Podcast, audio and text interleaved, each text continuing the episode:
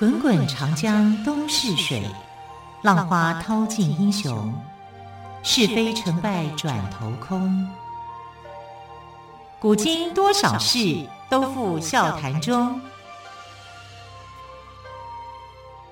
陪你说历史，汪培制作主持。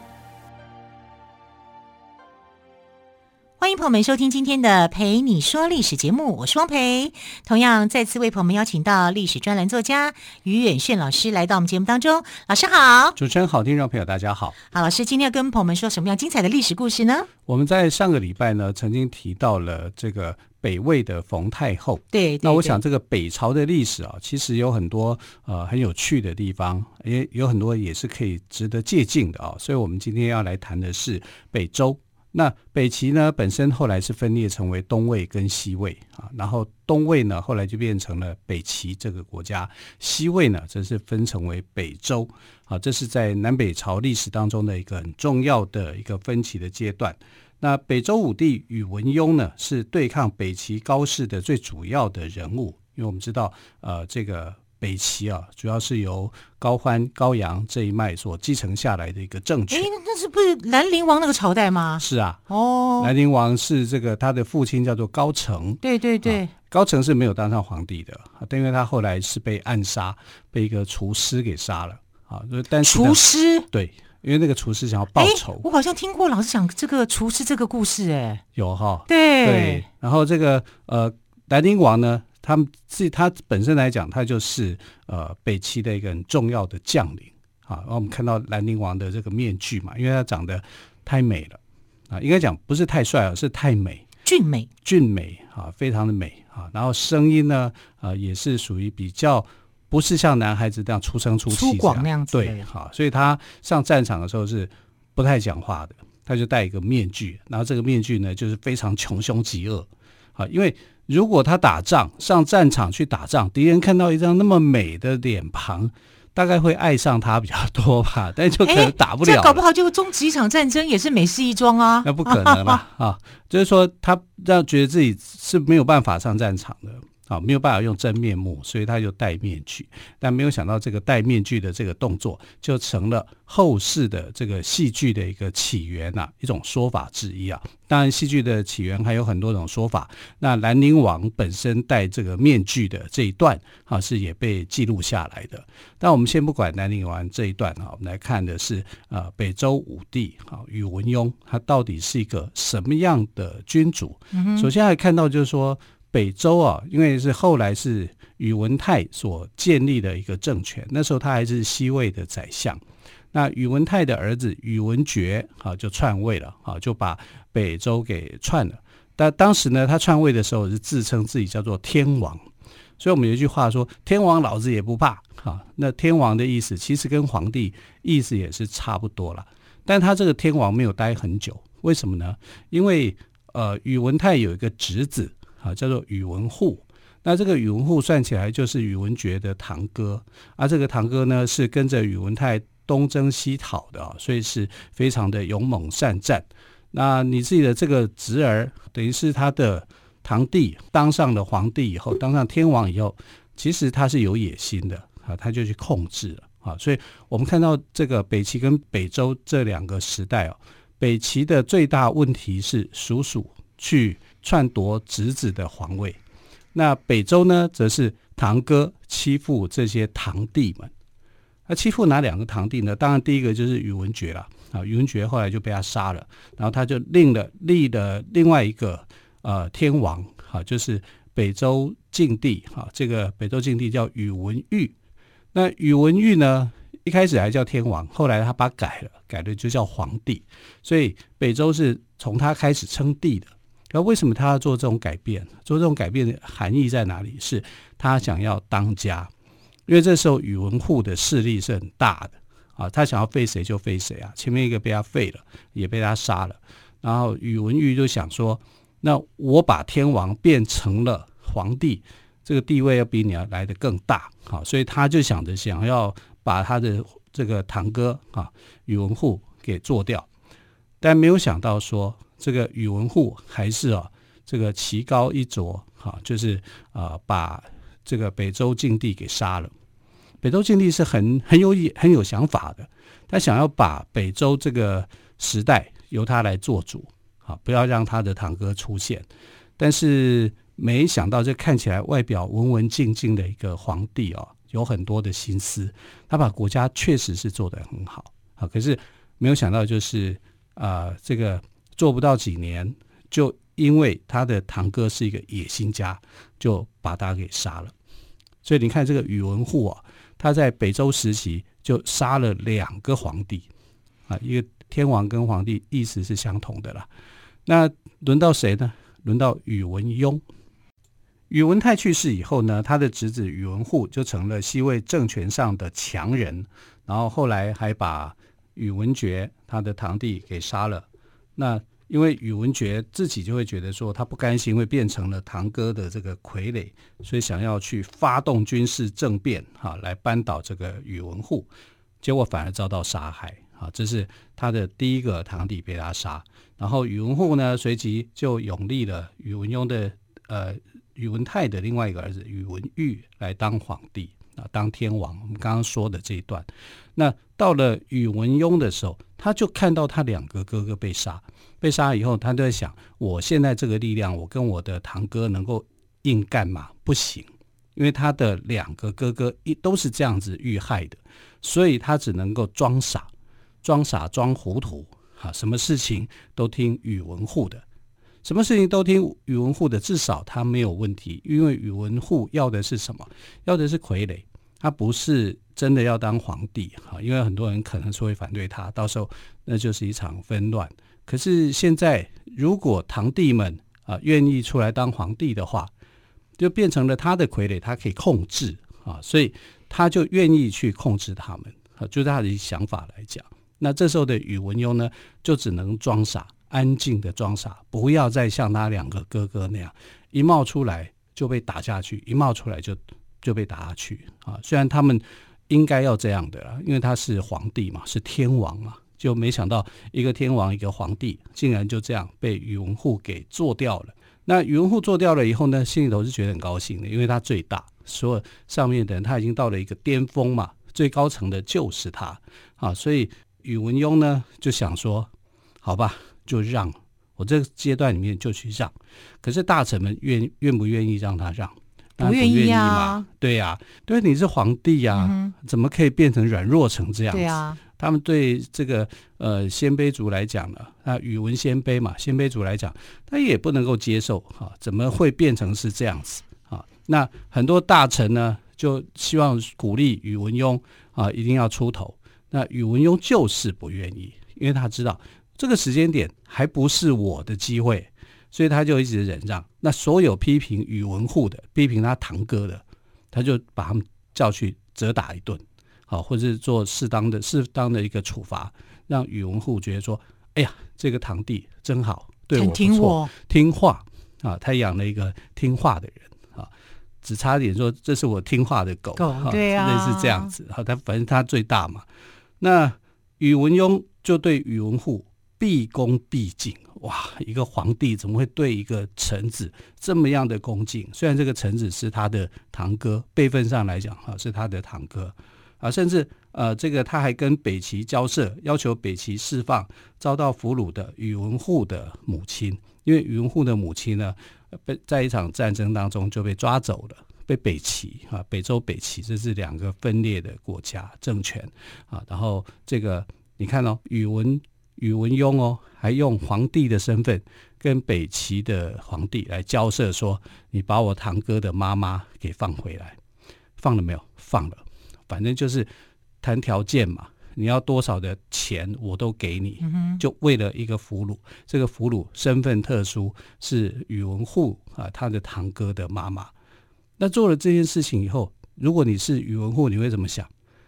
好感人呐、啊！对呀，对不对？我的当然感动了。我的堂弟对我那么好，啊，那我就不能够再用以前的那种方式去看待他。对对，他的戒心就慢慢慢慢的降低了，而且开始去信任这个堂弟了。他不知道他他藏堂弟在想什么？对，藏了很久。对，这一藏藏多久呢？藏了十二年。哎，我真的觉得古今中外成功的人，他们的耐力哦，跟隐忍的功夫都很强哎。对呀，哈，所以有一个忍功啊，你遇到强手，你这个时候要硬出头，你下场就跟他的哥哥们一样啊。那一个哥哥是很很激烈的，马上起来就反抗，反抗就被杀；而另外一个是很文静的，但是他也受不了啊，一那也没有办法，这两个一出头。啊，那就被宇文护给打压下来，所以他知道他不能够当出头鸟，在这个阶段里面，他没有这个实力，没有这个实力，就是拼命的呵护啊，然后听话啊，听话，你这样你就不会有问题，这样也是保命之道啦。对，而他不只是保命，他是要夺权，把他属于他自己的政权给拿回来。对，所以就用忍。很多时刻，我们就在想说，忍对自己有好处吗？其实你从历史上来看，就好多的知名的人物都是忍出来的，嗯、啊，像三国时代的司马懿，嗯、他为什么更会忍，对，对他也是忍。还有德川家康、嗯、啊，他也是忍。啊，包括我们现在看这历史上近代的人物也都是这样。嗯、你能够忍到底，这个人你就会成为赢家。可是如果你爆发你的野心，把你的真实的想法给暴露出来的时候，往往你就会被一群人给打上来。打压下去。我们小时候读过很多这方面的成语嘛，对，小不忍则乱大谋，对，忍一步风平浪静，退一步海阔天空，哇，不是吗？我们不常常在读这些东西吗？但那个是修养啊，对，是修养。在政治上面来讲，这个在政治上的权谋，就是谋略。对对对，好，更多精彩的故事，我们先休息一下，稍后再请于远炫老师来告诉我们。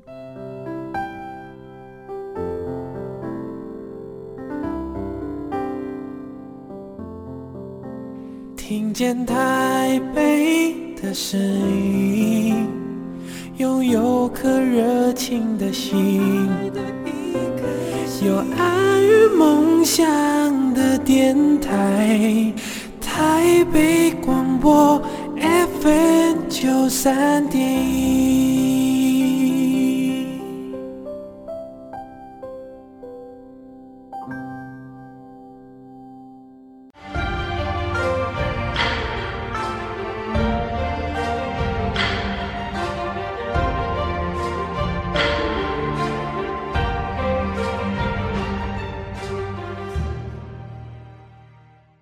说历史节目，我是汪培。今天特别来宾，历史专栏作家于远逊老师为我们谈到的是宇文邕。好，老师，你刚刚谈到宇文邕，他真的很能忍，对不对？对，因为你遇到的这个对手宇文护，他连杀他两个哥哥啊，等于一个天王，一个皇帝啊，都被他所杀。哎，毫不留情哎。对呀、啊，所以这个时候他能够做什么呢？就是装孬嘛，凡事装孬啊，就让。宇文宇文护要去呃这个放松警戒啊，他就是凡事装到好办事啊，因为这个这个一定要长期来做经营的，也不是说装一下子，要装很久，久对，要装久了，呃，人家会真的以为你就是这样。哎，这是让我想到那个卧薪尝胆的故事，对啊、而且装很久啊，也装很久啊，也装了十年了、啊，对对不对？然后才获得获释的机会嘛，啊。你看夫差就这样被勾践给骗了嘛？对，搞得伍子胥那时候这个非常非常生气。对，所以呢，装孬哈，然后示弱，这是一个很大的学问。我们再看，就是也许忍让是一般人的修行，可是对政治人物来说，忍耐这个所谓的忍耐之后呢，就要付出很大的代价。好，所以宇文护之后就可以感受到宇文邕装孬装傻。会让他背了多少的这个代价？但是宇文邕呢？你说他装孬，他还是要有策略。一般人的忍耐啊，是一种道德上的修养。那圣经上不是讲吗？凡事要忍耐，对不对？哈，这个忍耐其实就是一个道德上的修养。可是放在政治上这件事情来看的话，它就不只是道德修养这么简单的一件事情，它还是一个谋略。那这种谋略呢，其实是很可怕的。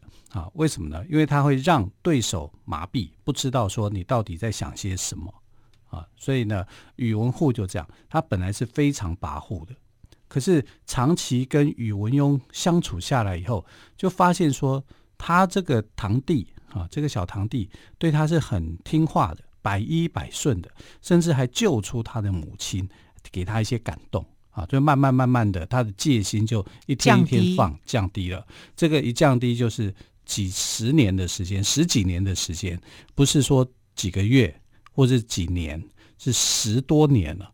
十多年的忍让，已经让这个宇文护已经完全没感觉了。温水煮青蛙，这个这锅也煮太久了，哈，温水温水的时间这么长，所以他已经忘了说宇文邕对他是一个威胁啊，他杀掉他两个哥哥啊，他对他威胁是很大的，因为宇文邕完全没有忘了啊，他杀他哥哥的这一段的仇恨啊，心里头是很恨的，非常恨他这个这个堂哥，可是表面上对他非常好，好到不行，你看你能做到吗？啊，这所以政治人物就要做到成这个样子。有时候我们看政治人物就是演戏嘛，啊，你在这个呃国会期间好像就是彼此互骂，哎，怎么一回头两个人又开始里面喝酒又跳舞啊？就政治就是这么一回事。你看宇文邕对他的哥哥不是更厉害吗？对不对？他什么都让给他，还把他妈妈给救出来，然后宇文护用了一切的试探的手法，都觉得。我这个堂弟对我真够意思，嗯，他对我是很忠心的，很忠心的哈。我是我是可以无忧无虑的，不用再去想他的，我不必把他当成芒刺在背的感觉。对，对，他不是我的威胁。对，所以这个感觉呢，后来这个宇文邕接触到了。他知道说他的堂哥已经对他完全放松了，所以这个时候他该起来了。他的时间就到了。到了，对，好，他怎么样到死都不会相信说宇文邕会对他下手。那这一刻到了，也就是他该下手的时候了。所以呢，他就找了宇文邕，就找了他的这个兄弟们，要来策划一个暗杀的行动，要杀掉宇文护。可是杀掉宇文护之前，你必须要找一个理由。借口啊，请他来到宫中啊，因为这时候他的年岁也已经越来越大了嘛，他总是想要享福嘛，所以他就跟他的堂哥就这样讲说：“哎呀，我妈妈哦很糟糕，就是很喜欢喝酒。宇文邕的妈妈啊，很喜欢喝酒，怎么样讲都讲不听。你知道胡人就爱喝酒嘛？啊，匈奴、鲜卑、氐羌、羯，不管是哪一哪一个族的，好，其实都喜欢喝美酒。”啊，那美酒呢？那他的妈妈就爱喝酒，喝了很多，戒不了，戒不了怎么办呢？所以他很担心母亲的身体健康，所以特别写了一篇酒告。这个告就是一个言字边，在一个告诉的告，告命啊，酒告，告诉人家说，就就是其实就是劝酒篇呐，就是叫你不要喝酒，喝酒没有什么好处啊，然后这个就不要再喝了吧。可是如果他去念这个酒告的话，他妈妈不会听，哎，这个妈妈管教孩子，孩子不会听，这这不是常见吗？对呀、啊，每个家庭几乎都差不多。儿子儿子唠叨，对，儿子唠叨，妈妈妈妈也不会听，所以一定要有其他人在才会。对对对对、哦，所以他就说，那就拜托堂哥，就拜托你。自古以来家庭问题都蛮相近的啦。对呀、啊，所以他就用这种家庭小事去告诉这个他的堂哥，就是说，你能不能把我写的这篇酒告。念出来给我妈妈听，来劝她这个戒酒啊！那为什么不你不自己念？哎，这是清官难断家务事嘛，家里面的事情小事最麻烦嘛，啊，就不会听的啦啊！如果是呃是你的话，他就会听下去啊，就拜托他啊，这个也是人之常情，所以他就宇文护呃宇文护就在想说，没问题啊，这是很小事啊，对啊，没问题啊，我就还去，反正跟老太太见个面嘛，哈、就是劝劝他。好，就就是他也觉得说这个是没问题的，对，所以呢，他就他可能觉得这每个家都差不多，对呀、啊，他就欣然接受这一项的任务了，哈，这个合理啊。所以呃，当宇文护正在读九告的时候呢，那宇文邕就在他后面，你你可以想象，他前头就在老太太面前，他说：“让我念九告给你听。”然后他就宇文邕人就在后头，就拿个武器往他头上砸啊。对啊，说时迟那时快，对，天哪！你就是要趁他最放松的时候，好、哦，没有问题的时候，他读的正专心的时候，啊、哦，陪他陪他妈妈正在读九告的时候，他就在他后面不知不觉的拿起了一个玉器，重的玉器叫玉挺，就往他头上砸过去。天哪！这样。那这个力不能轻轻的哦，当然一级成功，一一级一定要成功，你不成功你就完了。就你要上让他丧失抵抗的能力。可是宇文护毕竟他是一个武将出身的，对，对不对？你说这一级虽然让他受伤了，他会不会立刻死掉？没有立刻致命，不会哈。但你还要再补一刀。啊，补一刀呢？他身上有穿着什么铠甲什么之类的吗？呃，这个时候应该会放松了，哦、因为他经过十几年的布局啊。啊、哦，对对，对，你你到人家家里面念一篇文章给老太太听，你还穿着铠甲吗？很怪哎，对对啊，也是。所以这个就布局非常深了，哈，一布就布了十几年。然后这个当他这个把他击成重伤以后，哈，他就需要人家去补一刀。这时候呢，就是宇文护的。宇文邕的弟弟啊，叫宇文直，他就在埋伏在旁边，埋伏在旁边。这时候本来都躲起来的啊，埋伏在旁边一出现，就一刀哈，就把这个宇文护给杀了，就完成了这个狙击任务。哇，很厉害吧？这个酒告真的是，对，劝老太太戒酒，戒酒，就没想到是要了自己的命啊，所以。宇文护呢就是这样子啊，死在这个宇文邕的手上。那这段整个策划的时间竟然长达十多年，哎呀，好漫长啊！真的，你要让你的宇文邕够会忍啦，很忍吧？但他的他有忍下去吗？可是我看兰陵王的时候，超讨厌他的耶。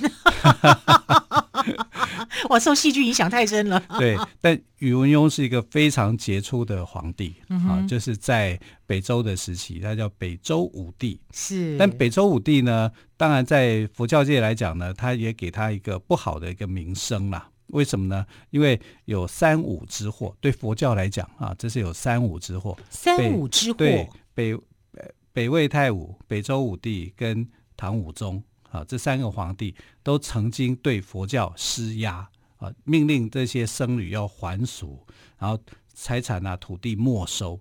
那为什么呢？因为那时候国家需要钱呐、啊，然后僧侣拥有的土地跟人口是最多的。好，我就要求你要还俗，你就变成我的战力了。好，所以。呃，北魏太武、北周武帝跟唐武宗，哈、啊，这三个皇帝在位的期间呢，就曾经发生过这种呃灭佛的运动，啊，三武灭佛，啊，当然还有一宗，就是后周世宗柴荣，啊，他也曾经也做过这样的一个事情。但无论如何啦，我们要来看北周武帝宇文邕是一个能忍。啊，然后有谋略的一个皇帝。嗯哼，好，非常谢谢于远炫老师今天跟我们说宇文邕关于他的忍功的故事哦。